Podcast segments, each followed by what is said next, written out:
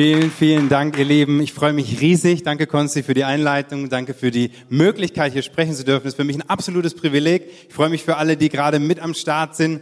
Und ähm, möchte einfach mal ein virtuelles High Five rausgeben an alle Leute, die in Ansbach dabei sind, in Erlangen, in Nürnberg. Komm, wir geben den Leuten mal einen Riesenapplaus an allen Standorten da draußen.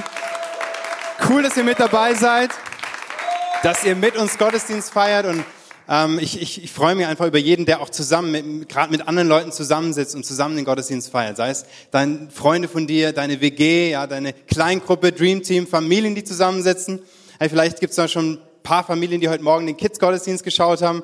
Also der, der Gottesdienst vor dem Gottesdienst, ist oft auch das, was wir als erstes gucken, Sonntagmorgens, weil unsere Kids so heiß drauf sind. Ich finde, das ganze Kids-Team macht es auch so gut, ja.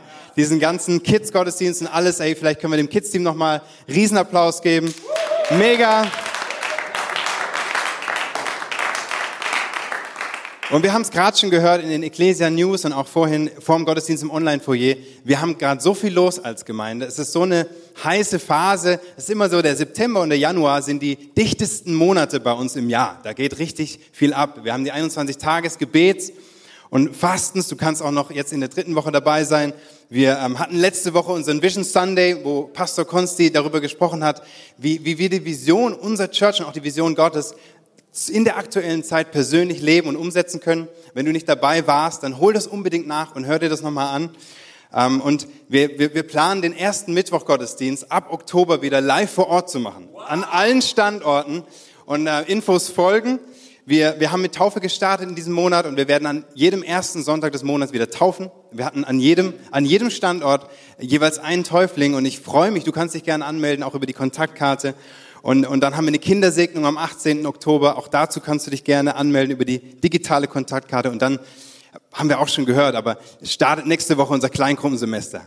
Und ich freue mich so sehr. Ähm, wir haben heute das Online-Verzeichnis offen. Auf www.kleingruppen.info kannst du dich informieren, was es für Gruppen gibt. Es gibt jetzt schon eine ganze Menge von Gruppen. Äh, ich weiß, dass auch einige hier aus dem Raum Gruppen leiten. Und wir haben alles Mögliche mit dabei. Ja? Kleingruppen für junge, für ältere Leute, Kleingruppen, die Sport machen, die ein Buch durchnehmen, die sich sonntags treffen, im Gottesdienst gemeinsam zu feiern, die Predigt nachzubesprechen und vieles mehr. Schaut euch das einfach mal an und meldet, meldet euch für eine Kleingruppe an. Ja, ab heute möglich. Und es wird die nächsten Tage werden immer wieder mehr Gruppen noch dazukommen. Deswegen lohnt es sich täglich reinzuschauen und nicht heute äh, zu sagen, okay, ist nichts dabei. Es, es wird immer mehr kommen und du kannst auch immer noch eine Gruppe starten. Also es ist immer noch die Möglichkeit, eine Gruppe zu leiten. Wenn du sagst, hey, ich, ich möchte Menschen einfach investieren und Menschen einen Raum geben, wo sie zu Hause finden, dann kommt zum Kleingruppenleitertraining heute an diesem Tag an allen Standorten ganz live. Also nicht online, sondern wirklich, du kannst an deinen Standort kommen. Alle Infos findest du auf der Website. Melde dich an und dann sei um 13 Uhr dabei und wir geben dir alles an die Hand, was du brauchst. Ähm, es ist nicht so schwierig, eine Kleingruppe zu leiten und wir, wir werden noch heute noch mehr darüber hören. Ich selber werde eine Gruppe leiten mit meiner Co-Leiterin zusammen für Leute, die neu sind in der Church, neu in der Ecclesia oder neu im Glauben sind. Und ich habe richtig Bock drauf. Ich habe Bock auf das Semester. Ich freue mich auf die Leute. Ich, ähm, wir haben letzte Woche im Gottesdienst ein ganz starkes Zeugnis gesehen von Leticia. Auch das lohnt sich nochmal anzuschauen, wenn du nicht dabei warst. Und generell sind Kleingruppen was Tolles. Wir haben, wir haben viel Spaß. Wir haben eine gute Zeit zusammen. Ich freue mich auch über die Vielfalt von Gruppen und die Angebote, die verschiedenen Interessen. Aber ehrlich gesagt unter uns, ist, ist, ist das Thema oder die Aktivität einer Kleingruppe eher zweitrangig. Es ist nicht so entscheidend. Es ist so unter uns gesagt auch eher so der Köder, wo wir wollen, dass du mit aufspringst, ja, dass du sagst, hey, da habe ich Bock drauf, es hört sich gut an, oder melde ich mich an. Ähm, aber eigentlich ist es nicht so wichtig, was vorne drauf steht. Wichtig ist, was drin passiert. Wichtig sind die Beziehungen und das Vertrauen, das gebaut wird in der Kleingruppe. Äh, und und, und, und das, das ist gerade in dieser Zeit, in der wir leben, fast schon überlebenswichtig. Ja, vor ein paar Monaten hat uns dieser Sturm Corona ziemlich überraschend getroffen und, und, und ganz viel auch mit in unsere Lebensbereiche und auch in unsere Beziehungen äh, gab es richtige Einschnitte und gab es große Veränderungen. Und ähm, von Anfang an wurde ganz viel davon gesprochen, soziale Kontakte zu vermeiden. Und ich fand von Anfang an, dass dieser Begriff eigentlich unglücklich gewählt ist. Wir als Kirche, wir haben gesagt, nein, wir müssen physische Kontakte vermeiden, aber soziale Kontakte suchen. Und, äh, und es ist so wichtig, ich bin dankbar auch für viele, die Online-Gruppen dann gestartet haben und sich angerufen haben und die technischen Möglichkeiten genutzt haben. Aber bis heute gibt es so viele Menschen in der Gesellschaft und auch in unserer Kirche, die sich isoliert und einsam fühlen.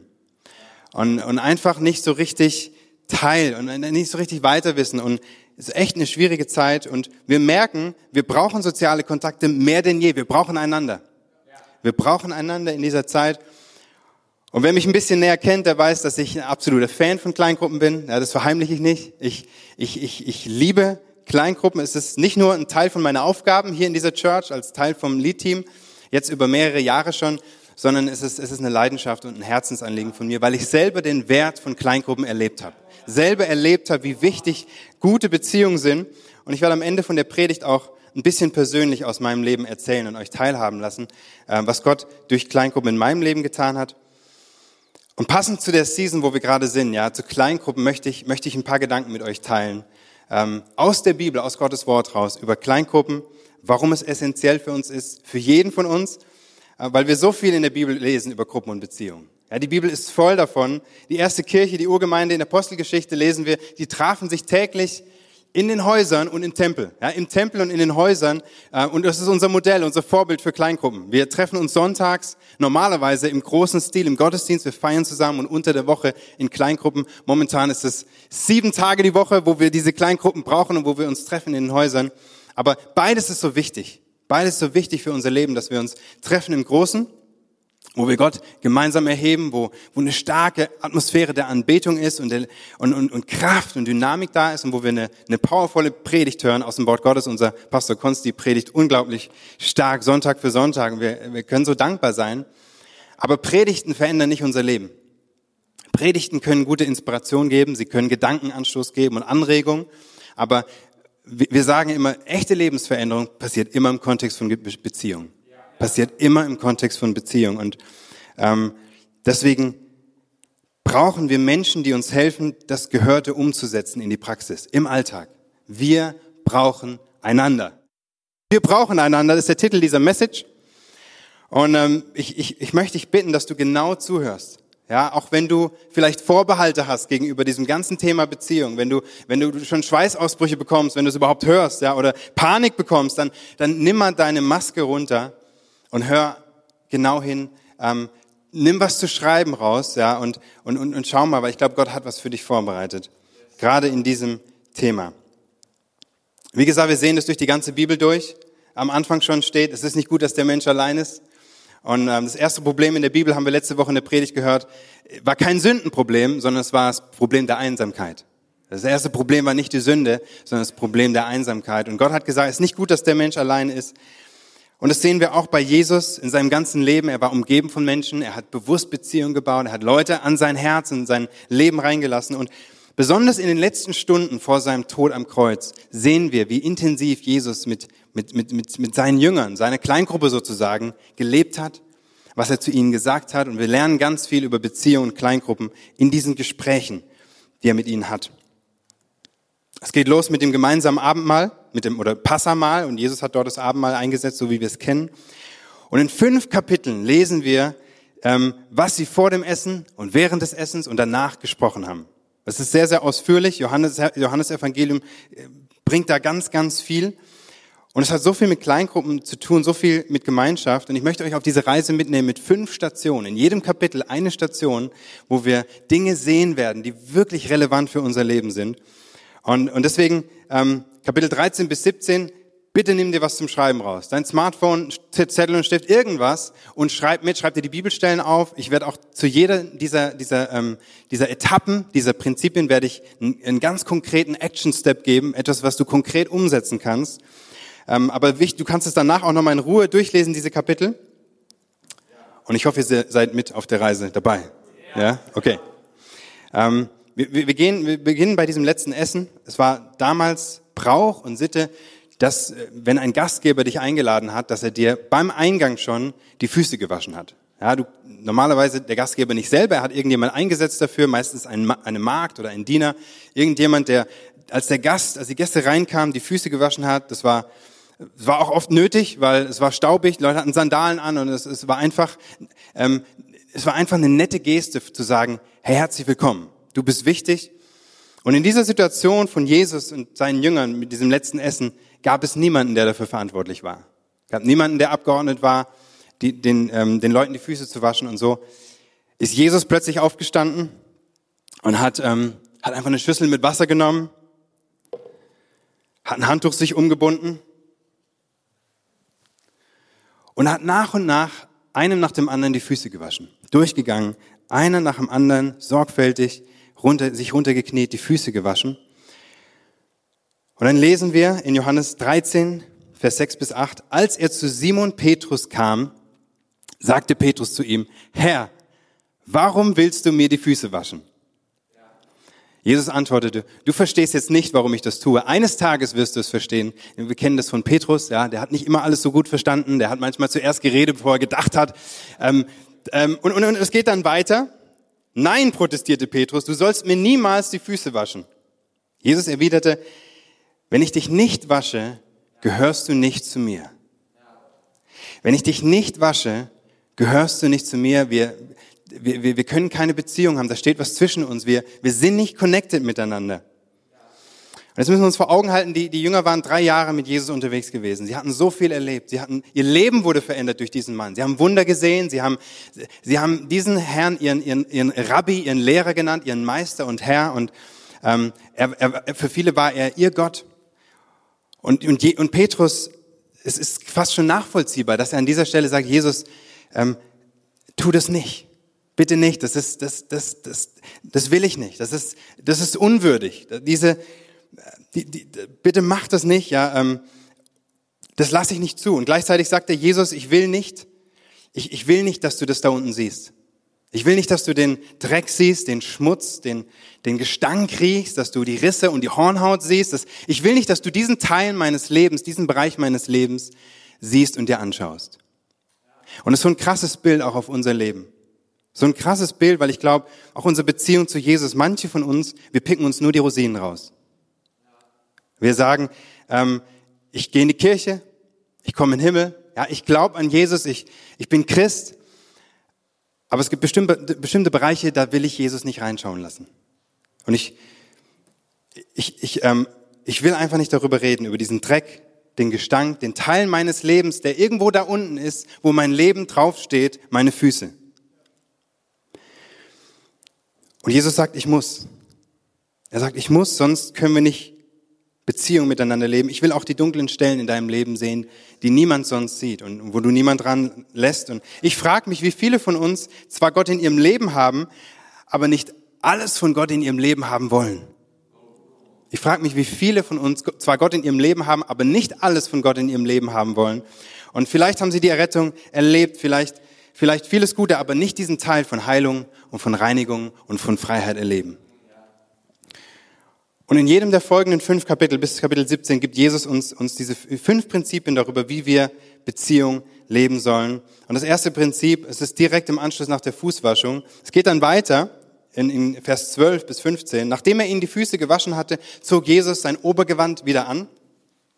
Er setzte sich und er fragte, versteht ihr, was ich getan habe? Ihr nennt mich Meister und Herr und damit habt ihr recht, denn das bin ich. Und weil ich, der Herr und Meister, euch die Füße gewaschen habe, sollt auch ihr einander die Füße waschen. Ich habe euch ein Beispiel gegeben, dem ihr folgen sollt. Tut, was ich für euch getan habe. Tut, was ich für euch getan habe. Macht es genauso. Dient einander, helft einander, kümmert euch umeinander. Das erste Prinzip, was wir von Jesus lernen, ist, ich brauche Menschen, ich brauche Leute, die sich um mich kümmern. Ja, also alle sagen mal, kümmern. Ich brauche Leute, die sich um mich kümmern. Ja, wenn ich krank bin, wenn es mir schlecht geht, wenn ich down bin, wenn ich richtig ein Problem habe, wenn ich in Not bin, ich brauche Menschen, die sich um mich kümmern. Und wir sollen Menschen sein, die Hilfe geben und annehmen. Beides ist so wichtig für unser Leben. Hilfe geben und Hilfe annehmen. Um eine gesunde Kirche zu sein, ich sag mal, um eine biblische Kirche zu sein, eine neutestamentliche Kirche, die, die eine Pandemie übersteht und die stark aus dieser Krise rausgeht, braucht es dass wir uns umeinander kümmern. Wir brauchen einander. Wir brauchen einander. Du brauchst andere Menschen an deiner Seite. Es kommt der Tag, an dem du Hilfe brauchst. 1. Korinther 12, Vers 26. Ganz, ganz tolles Bild über Gemeinde. Ja, so verglichen mit unserem menschlichen Körper. Da steht, wenn ein Teil des Körpers leidet, leiden alle anderen mit. Und wenn ein Teil geehrt wird, freuen sich alle mit. Wenn ein Teil leidet, das Ganze ist so connected. Du kennst das, wir kennen das, wenn wir eine kleine Verletzung haben. Es kann am Finger, am Fuß sein, eine kleine Krankheit. Irgendwie, der ganze Körper ist in Mitleidenschaft gezogen. Ja, besonders die Männer, so die, die Männergrippe, der Männerschnupfen, ja, Notaufnahme, ja, so. Ähm, das ist, das ist eine Katastrophe. Alles, alles hängt miteinander zusammen. Und so, so ist es auch in der Kirche. Hey, wir hängen, wir sind Familie. Wir, wir tragen und kümmern uns umeinander. Wir hängen zusammen. Und das, ähm, es, die Art und Weise, wie wir das als Kirche umsetzen, ist primär durch Kleingruppen. Es ist primär durch Kleingruppen, wo, wo wir ganz, ganz viele Geschichten erleben, wenn Menschen durch Krisen gehen, dass sie sich umeinander kümmern. Und es ist so krass auch über die Jahre, was für Zeugnisse wir hören, was für Geschichten und, und auch, auch ich selber erlebt habe, wo Menschen getragen wurden durch die Gruppe. Das kann nicht der Pastor für uns tun, das kann auch nicht das Leitungsteam für uns tun oder irgendein bestimmter Leiter, sondern wir alle brauchen einander. Ja, alle von uns müssen mitmachen, um sich um alle zu kümmern. Alle von uns müssen mitmachen, sich um alle zu kümmern. Nur so funktioniert's. Und wir brauchen einander. Ganz praktischer Schritt für dich, das kannst du mitnehmen für diesen ersten Punkt. Halte, besuch eine Kleingruppe, werde Teil einer Gruppe, damit fängt alles an und halte deine Kleingruppenleiter up to date über deine Nöte. Halte sie up to date über deine Nöte. Ähm, was in deinem Leben gerade abgeht, was los ist. Nicht abwarten, bis du gefragt wirst, sondern proaktiv. Informier deine Leute, deine Gruppe, deinen Leiter. Sei mutig und geh den ersten Schritt gab Tage in meinem Leben, da wollte ich nicht in die Kleingruppe gehen. Ich hatte einen schlechten Tag, ich hatte vielleicht eine Prüfung vor mir oder irgendwas oder wirklich, ich war schlecht drauf. Ich wollte nicht in die Gruppe, ich wollte auch nicht den Leuten erzählen, dass es mir gerade schlecht geht. Ich wollte nicht meine Maske runterlassen. Ähm, aber immer wenn ich es getan habe, wenn ich mich überwunden habe, meinen inneren Schweinehund, wenn ich doch hingegangen bin und es gewagt habe zu erzählen, wie es mir wirklich geht, war ich positiv überrascht. Ich war so ermutigt und habe gemerkt, die Leute kümmern sich um mich und, und, und, und beten und ermutigen mich und ich bin immer gestärkt aus diesen Abenden rausgegangen. Und das brauchst du. Du brauchst Leute, die sich um dich kümmern. Kapitel 14, ja, wir gehen einen Step weiter. weiter. Ähm, Vers 1 und 2 sagt Jesus, seid nicht bestürzt und habt keine Angst, ermutigte Jesus seine Jünger. Glaubt an Gott und glaubt an mich. Die Jünger sind ein bisschen niedergeschlagen gewesen nach allem, was Jesus ihnen davor erzählt hat. Es war traurige Dinge, es waren schwierige Dinge. Er hat über seinen Tod gesprochen, er hat gesprochen, dass er weggeht und sie brauchen Ermutigung. Er sagt weiter, denn im Haus meines Vaters gibt es viele Wohnungen. Sonst hätte ich euch nicht gesagt, ich gehe hin, um dort alles für euch vorzubereiten. Jesus spricht mit ihnen auch in den folgenden Zeilen über, über, den, über den Himmel, über die Hoffnung, über die Herrlichkeit, alles, was sie dort erwartet und er ermutigt sie massiv. Er sagt, ja, glaubt an mich, seid ermutigt und das, das zweite Prinzip, was wir lernen im Leben von Jesus, für jeden von uns, ich brauche Leute, die mich ermutigen. Ich brauche Leute, die mich ermutigen. Jeder von uns hat dunkle Tage und wir brauchen Leute, die uns auf die Schulter klopfen und sagen, hey, das wird schon wieder. Hey, wir gehen da gemeinsam durch. Kopf hoch, ja. Lass uns die Zähne zusammenbeißen.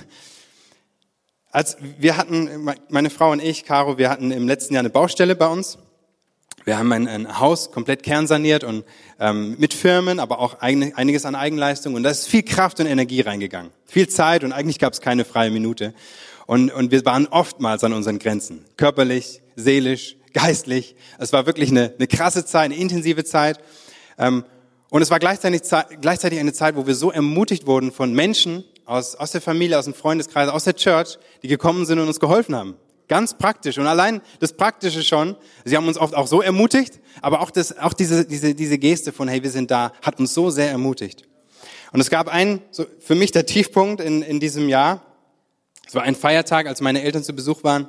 Und ähm, mein Papa hatte sich vorgenommen, an diesem Tag mir zu helfen auf der Baustelle. Und wir haben zusammen gefrühstückt. Schon beim Frühstück habe ich, hab ich kaum was gesagt. Ich war innerlich wirklich fix und fertig. Die Tage davor, wir hatten Schwierigkeiten mit Absprachen, mit Handwerkern, ich mit Caro, wir hatten Spannung. Ich, ich war wirklich am Ende. Ich dachte, ich habe keinen Bock, ich habe keinen Bock mehr. Und, ich, und mir war es zum Heulen zumute und es gibt wenig Momente in meinem Leben, wo es so ist. Und wir saßen im Auto, um loszufahren. Mein Papa sitzt neben mir und fragt mich, hey Sohn, wie, wie geht's dir? Und mir kommen die Tränen, mir schießen sie einfach nur raus. Ich konnte nichts sagen, ich habe geschlurft, ich war so fertig, ich habe gesagt, es geht mir so dreckig. Ähm, und hat zugehört und, ähm, und, und, und, und hat mich einfach ermutigt danach. Und hat erzählt von seiner Baustelle, die er Jahre zuvor hatte. Meine Eltern haben auch ein Haus gebaut und, und hat erzählt, wie, wie er an diesen Punkten war, wo er, wo er, wo er nicht mehr weiter wusste, wo er, wo er komplett überfordert war von der Situation. Und, und es hat mich so ermutigt. Und dann haben wir zusammen den Tag verbracht, mein Dad und ich, und haben zusammen im Haus gearbeitet. Und es war so stark und es ging wieder richtig bergauf. Hey, ich möchte sagen, du brauchst Leute in deinem Leben, die dich ermutigen. Jeder von uns braucht es, Leute, die uns ermutigen. Und Jesus hat seine Jünger so trainiert. Ja, ähm, ganz praktisch für dich, kannst du mitnehmen. Komm in eine Kleingruppe, tauscht Handynummern aus und meldet euch regelmäßig gegenseitig. Meldet euch bei dem anderen regelmäßig. Ruft an, schreibt, schreibt euch, fragt, hey, wie geht's dir? Was brauchst du?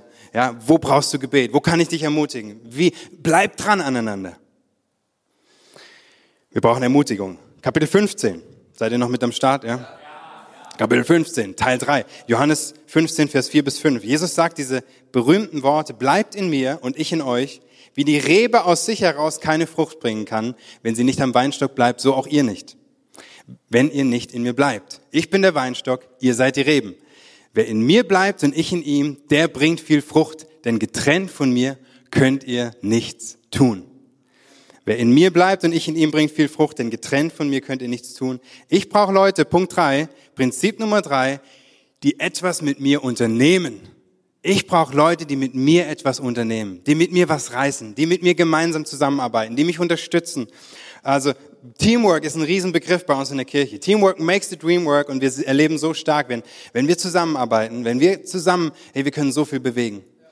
Und, und Prediger 4, Vers 9, ganz tolles Bild. Zwei haben es besser als einer allein. Zusammen erhalten sie mehr Lohn für ihre Mühe.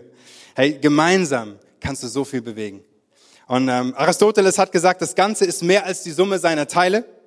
Äh, übertragen bedeutet es, wenn wir, wenn wir miteinander arbeiten, wenn wir uns gegenseitig ergänzen, wenn wir uns inspirieren und ermutigen gegenseitig, dann, dann, dann ergeben sich Synergieeffekte, die uns so viel produktiver werden lassen, als wenn einer alleine oder einfach neben dem anderen herarbeitet.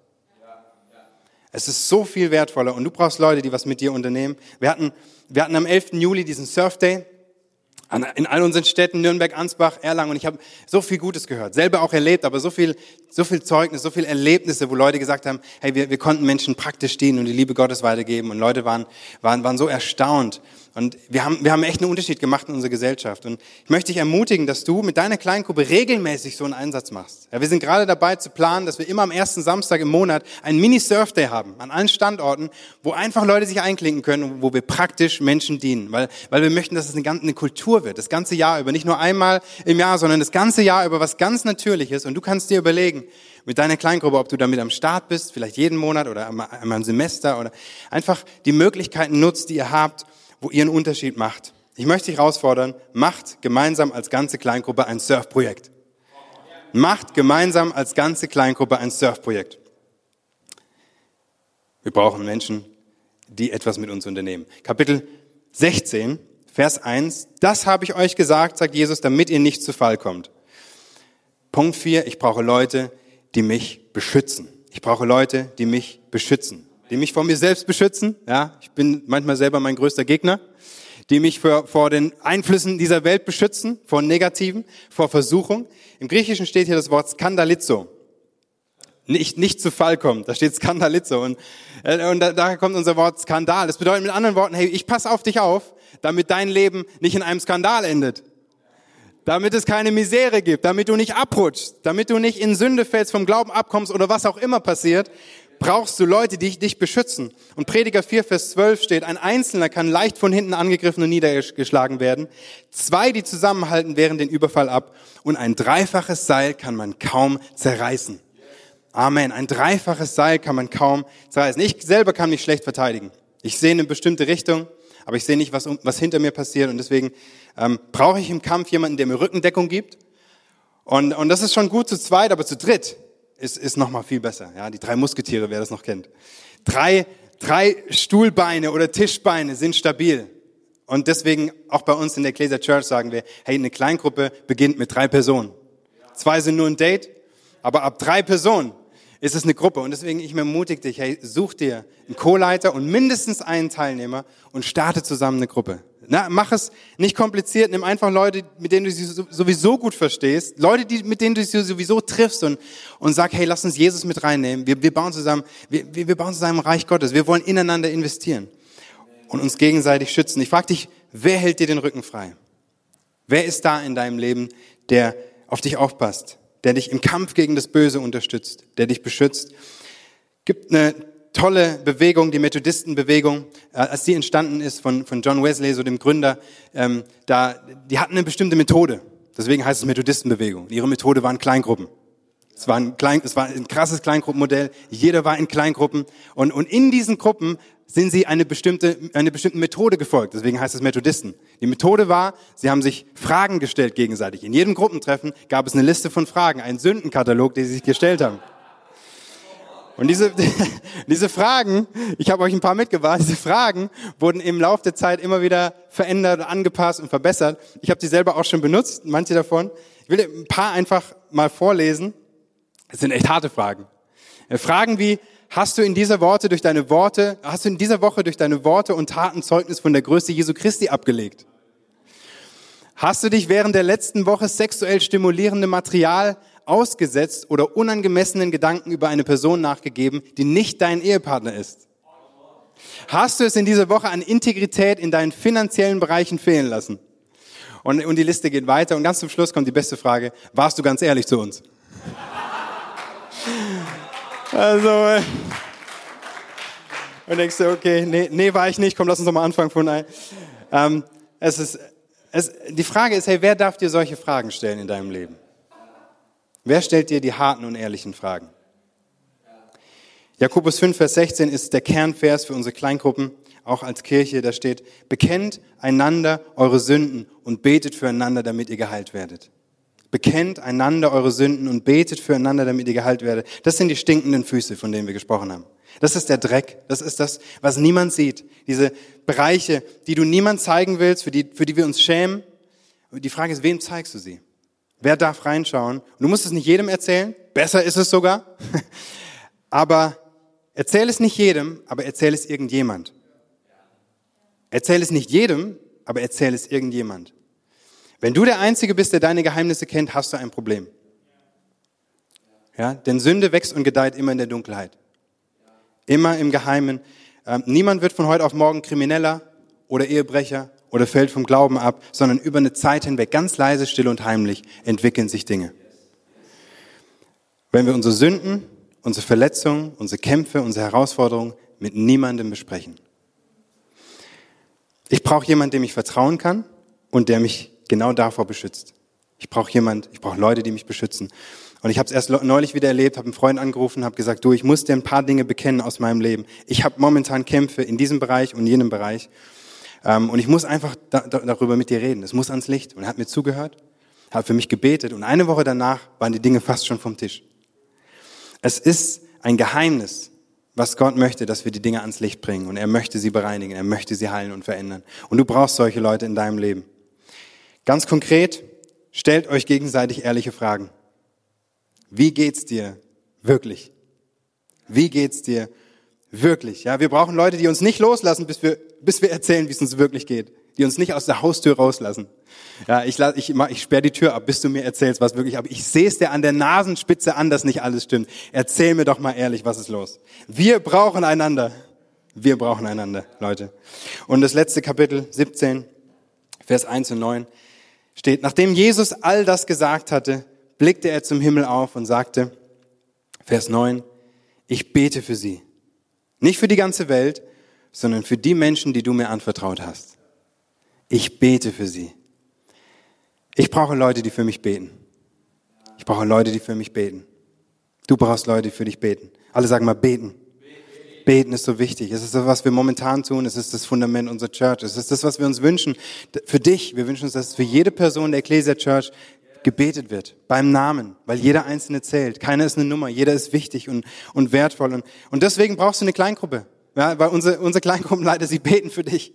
Sie sind angehalten, dass sie regelmäßig, wenn nicht sogar täglich mit Namen beten und dich im, im, im Gebet schützen und abdecken. Epheser 6, Vers 18 steht, betet immer und in jeder Situation mit der Kraft des Heiligen Geistes. Bleibt wachsam und betet auch beständig für alle, die zu Christus gehören.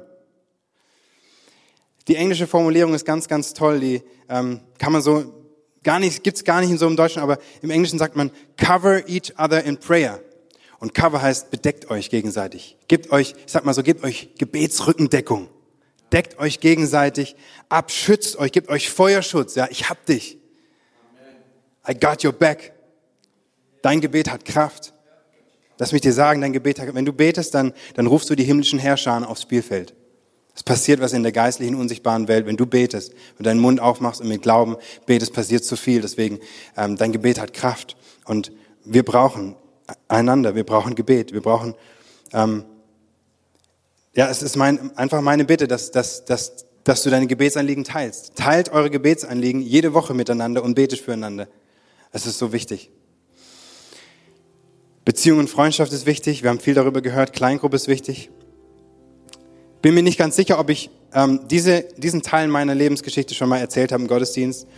Ähm, in manchen anderen Kontexten glaube ich schon, aber ich, ich selber habe ähm, bis, bis zum achten Lebensjahr als Kind viele Umzüge erlebt. Als ich acht Jahre alt war, war ich schon in vier Bundesländern in Deutschland, verschiedene Dialekte durchgemacht, verschiedene ähm, Freunde gehabt. Meine Freunde waren verteilt in ganz Deutschland. Und ich kam mit acht Jahren in in die dritte Klasse rein, in, in ähm,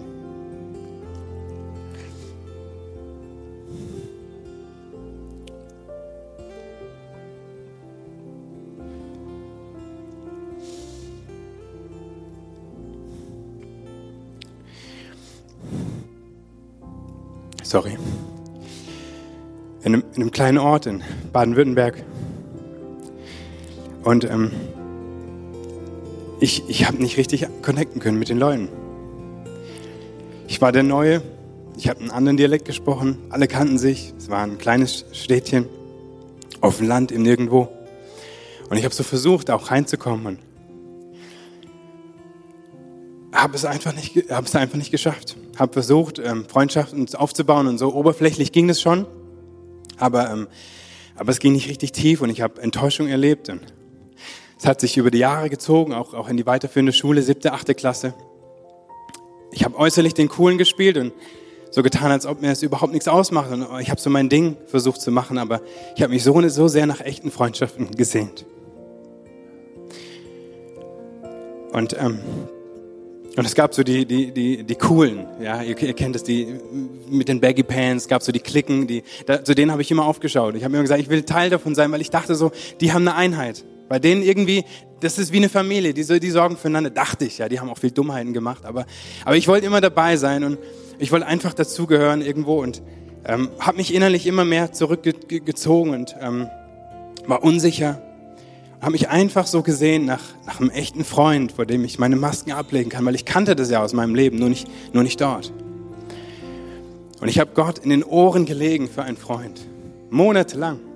Gott gefragt, Gott schenkt mir einen echten Freund. Und Gott hat mein Gebet erhört. Und ich habe so einen starken, so einen guten Freund bekommen, der genauso wie ich auf der Suche war. Und, und, und, und wir haben so viel geteilt. Und es, mein Leben hat sich ein Stück weit verändert. Gott hat ähm, so viel getan, allein dadurch, aber noch viel mehr ist passiert. Durch diese Freundschaft, die wir entwickelt haben, hat sich eine ganze Gruppe und eine ganze Bewegung entwickelt. Wir waren Teil von der Kleingruppe, von der Jugendgruppe bei meinen Eltern und, und Leute kamen dazu und Leute kamen zum Glauben und Leute wollten Teil sein von dieser Gruppe und plötzlich hat Gott so den Spieß umgedreht, dass Leute, ähm, das ist wie so, wir haben so viel zusammen erlebt und gerissen. Wir haben, wir haben Jugendarbeit gemacht, wir haben Jugendgottesdienste und Projekte auf die Beine gestellt. Wir haben, wir haben zusammen gefeiert und Urlaube verbracht und uns sind Freunde fürs Leben entstanden in dieser Zeit. Und Gott hat mich so reich beschenkt und, und so viel, viel mehr, als ich erwartet habe. Ja, meine Frau hat sich bekehrt in dieser Kleingruppe. Ja, unsere Freundschaft ist entstanden in dieser Gruppe. Wir haben gestern elfjährigen Hochzeitstag gehabt.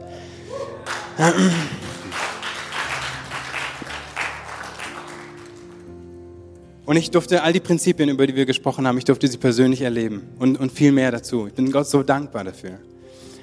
Und ich wünsche mir so für dich und für jeden von uns in der Church, dass er so eine Gruppe hat, dass er so Menschen um sich herum hat, die, vor denen er offen sein kann keine Masken tragen muss, sondern ehrlich sein darf.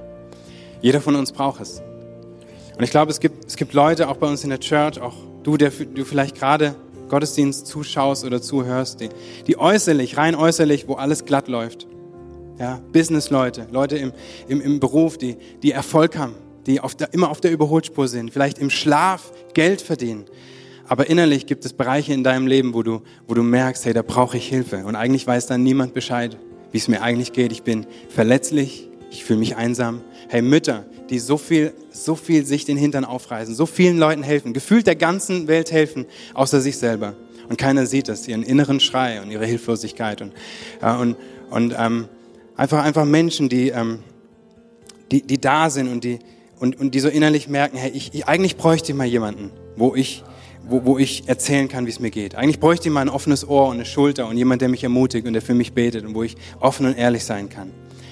Hey, ich wünsche mir so sehr für dich, dass du diesen Ort bekommst.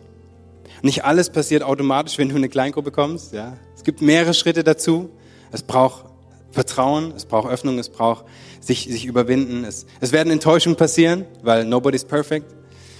Und, ähm, und äh, spätestens, wenn du dazukommst und wenn ich dazukomme, dann ist es nicht mehr perfekt. Wir, wir sind Menschen. Aber alles gehört dazu und es ist so wichtig, dass du diesen Schritt wagst und dass du sagst, hey, dieser erste Schritt, ich, ich melde mich für eine Kleingruppe an. Heute an diesem Tag, in dieser Woche, in diesem Semester, ich, ich probiere das mal aus. Für andere von euch ist es dran, dass ihr den nächsten Schritt geht und selber eine Gruppe startet. Dass ihr selber einen Rahmen schafft, ein, ein, ein, ein, ein Ort, ein, wo Menschen ihr Zuhause finden können. Ja, ihr habt schon viel erlebt und viel ist in euch investiert worden und ihr habt Kleingruppe vielleicht erlebt oder andere gute Dinge. Und für euch ist der nächste Schritt, sei mutig und stark. Menschen brauchen dich. Sie brauchen deine Unterstützung. Sie brauchen deine Fürsorge. Ich ermutige dich, komm zum Kleingruppenleitertraining heute oder nächste Woche nochmal online und sei Teil. Wir, wir, wir unterstützen dich so gut wir können, eine Kleingruppe zu leiten.